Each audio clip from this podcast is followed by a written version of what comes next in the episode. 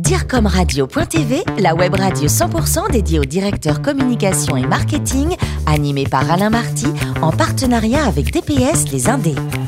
Bonjour à toutes et à tous, bienvenue à bord de DIRCOMRadio.tv. Vous êtes plus de 11 000 directeurs de la communication, du marketing et dirigeants d'entreprise à nous écouter passionnément chaque semaine en podcast. À mes côtés pour co-animer cette émission, Frédéric Clippet, président de l'agence DPS Les Indés. Bonjour Frédéric. Bonjour Alain. Et Florence Corbalan, rédactrice en chef adjointe de DIRCOMRadio.tv. Euh, Aujourd'hui, Florence, on va s'intéresser au secteur de l'assurance grâce à un grand nom de cet univers, AG2R La Mondiale. Exactement, Alain. Aujourd'hui, nous recevons sur notre plateau Béatrice Willems, directrice de la communication de AG2R La Mondiale. Bonjour Béatrice. Bonjour.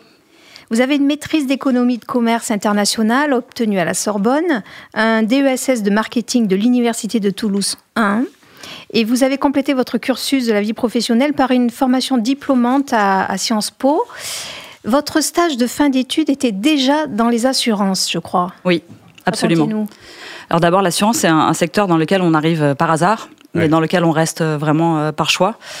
Euh, c'est euh, un monde où en fait vous vous rendez compte que euh, vous êtes au cœur de la préoccupation des, des, des, personnes. Alors voilà, nous on est un spécialiste de l'assurance de personnes et, et quand j'ai fait mon stage, j'étais déjà sur euh, l'assurance de personnes chez euh, AGF Vie. donc voilà, on découvre effectivement que l'assurance c'est pas qu'un produit qu'on vend à des gens, c'est une façon de rentrer dans leur vie et de les accompagner dans les dans des cadres de vie qui sont souvent un petit peu compliqués. Voilà. Vous restez 7 ans chez AGF Alliance jusqu'en 2008. Alors vous dites justement que l'assurance on n'y vient pas par choix, mais on y reste par choix. Qu'est-ce que vous retenez de cette expérience chez euh, Alliance? Alors, euh, d'abord, Alliance, c'est une très grande euh, maison, euh, c'est une très grande école. Euh, pour moi, ça a été une vraie, euh, une vraie école de, de la vie. J'y ai appris beaucoup le, le, digital, voilà, parce que j'ai commencé vraiment mon expérience professionnelle par... Déjà en 2008 Exactement, ah oui. déjà en 2008 sur Internet.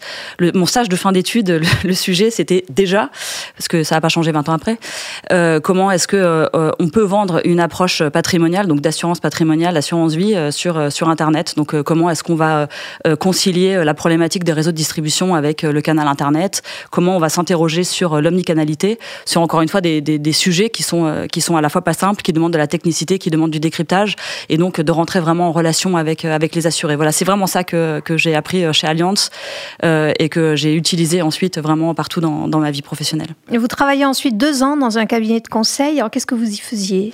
Alors j'ai voulu rentrer dans un cabinet de conseil parce que euh, j'ai euh, effectivement travaillé d'abord chez, chez AG vie euh, lors de mon, stage de fin d'études. Et puis euh, ensuite, j'ai fait un passage par, euh, par la DRH pour y faire à peu près la même, la même chose, c'est-à-dire faire des audits de sites internet et, de sites intranet et puis utiliser le média digital pour rentrer en contact avec, avec, avec les cibles. néanmoins, au bout de, bout de 7 ans chez, chez AGF Alliance, je me disais que pour être vraiment crédible dans la communication, il fallait vraiment rentrer dans la stratégie d'entreprise, dans la stratégie de l'entreprise, la, comprendre, comprendre cette entreprise, comment elle, fonctionnait. Et donc, je me suis dit, il faut, faut sortir de, de l'entreprise, il faut aller dans le conseil parce que euh, dans le conseil, c'est euh, la possibilité de découvrir euh, énormément d'entreprises, de travailler sur à la fois des sujets de stratégie, d'organisation et de management dans des cadres qui sont tous différents parce que toutes les entreprises sont différentes. Donc pour moi, ça a été vraiment un accélérateur de, de compréhension et, et, et derrière de carrière. Voilà. Et enfin, euh, comment êtes-vous arrivé à l'assurance de protection sociale dans laquelle vous travaillez aujourd'hui et pour laquelle vous avez le plus d'appétence? Comment ça se Alors euh, là aussi un peu par hasard, euh, j'ai connu cette, enfin ce, ce, domaine de, de, la protection sociale parce que euh, en, en, fait je, je, travaillais en mission pour pour pour un client de, de, du cabinet qui était Orga Consultant. C'est comme ça que j'ai découvert l'assurance de protection sociale, euh, les divers rapprochements qui pouvaient euh, y avoir à l'intérieur, qui sont des aventures humaines absolument passionnantes euh, parce qu'on est ici dans le monde de l'assurance de personnes et pas le monde de, de capital. Donc, euh, mmh. on ne fusionne pas, il n'y a pas de rachat, il n'y a pas d'OPA. Euh, ce sont vraiment des entreprises qui se tapent dans la main et qui se disent bon, ben, allez, on a un projet ensemble et puis il faut qu'on se développe. Donc, voilà, ça aussi, c'était une, enfin, une aventure et un, un, vrai sujet. Et en fait, j'avais un de mes clients que, qui, qui, qui, était dans ces problématiques de rapprochement et qui m'a simplement voilà, fait cette proposition oui, ça, ça arrive souvent, de, de, voilà, de, de, le rejoindre. Et ce que j'ai fait après un peu plus d'un an de, mission chez lui. Et aujourd'hui, un petit mot sur le groupe HGZ Mondial, ça présente quoi en termes de volume de business, nombre de collaborateurs pour cette Alors, magnifique entité dirigée de main de maître par André Renaudin c'est 29,5 milliards d'euros de collecte, donc c'est assez, c'est assez énorme. On parle de collecte parce qu'effectivement, un assureur, ça, ça, collecte des cotisations et ça verse des, des prestations. Donc on parle pas vraiment de chiffre d'affaires, on parle de, on parle beaucoup de, de collecte chez nous. C'est 11 000 collaborateurs partout dans le France, en, en France. C'est une diversité de clients absolument incroyable parce que vous allez donc de l'individu, hein, l'individuel que nous sommes tous autour de cette table avec avec nos familles, jusqu'à l'entreprise. Dans l'entreprise, on va commencer de la très petite entreprise à la, à la moyenne entreprise, à l'ETI, à la très grande entreprise. À côté de ça, on a une spécificité, c'est qu'on est paritaire, donc on gère aussi des clients comme les branches professionnelles. Et puis on va aller sur l'autre l'autre pendant du, de notre de notre marché. Eh bien, c'est tous les partenariats bancaires qu'on peut avoir parce qu'effectivement, on est un, un, un, assureur important en assurance vie et cette spécificité est largement reconnue par nos partenaires banquiers qui commercialisent nos, nos produits nos produits d'assurance vie. Frédéric, voilà, donc vraiment un panel énorme. Large, quoi. Et juste deux chiffres, hein, c'est 500 000 entreprises clientes et 15 millions d'assurés au titre d'une garantie ou d'une autre. Donc voilà, c'est vraiment un acteur important en France aujourd'hui. Béatrice, vous avez euh, connu le monde de l'assurance privée, des compagnies d'assurance, oui. vous êtes passé dans le monde des mutuelles, et oui. vous le disiez à l'instant, les mutuelles se regroupent souvent. Oui. Réunica, AG2R, la mondiale. Euh, alors, quand on est euh, à la communication, comment on gère euh, ces discours de communication auprès des cibles internes? Qui peuvent avoir, euh, sortir des craintes, hein, de, mon poste va disparaître, etc. Et euh, comment les clients acceptent cela? Alors, euh, tout d'abord, euh, c'est un secteur qui se rapproche depuis 20 ans. D'accord? Donc, les collaborateurs, les clients, enfin, tout le monde a quand même une certaine habitude de ces, de ces rapprochements. Et puis, je, je crois que c'est dans l'air du temps. Euh, C'est-à-dire que les, les, les, clients, encore une fois, que ce soit des partenaires bancaires, que ce soit des entreprises, quelle que soit leur taille, elles comprennent nos problématiques aussi d'entreprise, euh, qui sont qu'à un moment donné, on est sur un marché qui n'arrête pas de se transformer, qui n'arrête pas de changer, la réglementation n'arrête pas de changer, euh, et donc elles comprennent que euh, on doive tout le temps se transformer oui, oui. et se rapprocher règle, pour quoi. de devenir euh, des, des, acteurs euh, assez puissants, assez gros, pour pouvoir répondre a, à toute leur offre. Dans l'assurance, il y a, je sais pas, il y a 20 ans, il y en avait combien à peu près? Euh, on était à plus de 1000. Et aujourd'hui euh, On est à, à peu près à 300, 350, 380. Vous parlez de mutuelles. Alors nous, on a un groupe de protection sociale. C'est euh, voilà, on va avoir, on va être un toit euh, pour les mutuelles, mais on est, on n'est pas exactement en termes juridiques une, une mutuelle. Frédéric Alors il y a des rapprochements qui sont bien, il y a Oui. des rapprochements qui échouent. Euh, vous avez communiqué euh, dans la presse économique, en tout cas, sur le rapprochement avec Matmut. Oui. Euh, ça s'est arrêté. Comment on gère ce type de crise euh, quand finalement on a commencé à construire quelque chose et pour le coup les collaborateurs devaient se dire mais c'est chouette, je vais être avec Matmut. On prie. Oui. On prie, non euh, alors d'abord effectivement, ça, le, enfin, le, le, vous le disiez tout à l'heure et je, je, j'y adhère complètement. Euh, la communication euh, a un rôle majeur à jouer dans sa dimension stratégique, dans l'accompagnement des rapprochements, qu'il se fasse ou qu'il ne se fasse pas.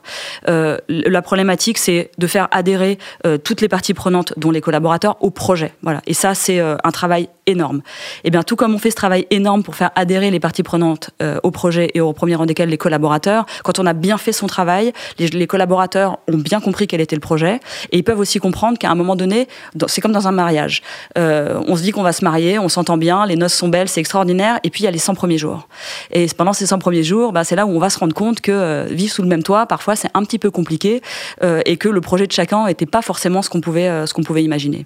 Et ça, on a pu l'expliquer, on a pris le temps de on a aussi pris le temps de, de, d'en parler avec, euh, avec notre partenaire qui était, euh, qui était la Matmut, et on a dressé ensemble un constat qui est de dire bon ben voilà simplement on s'est trompé.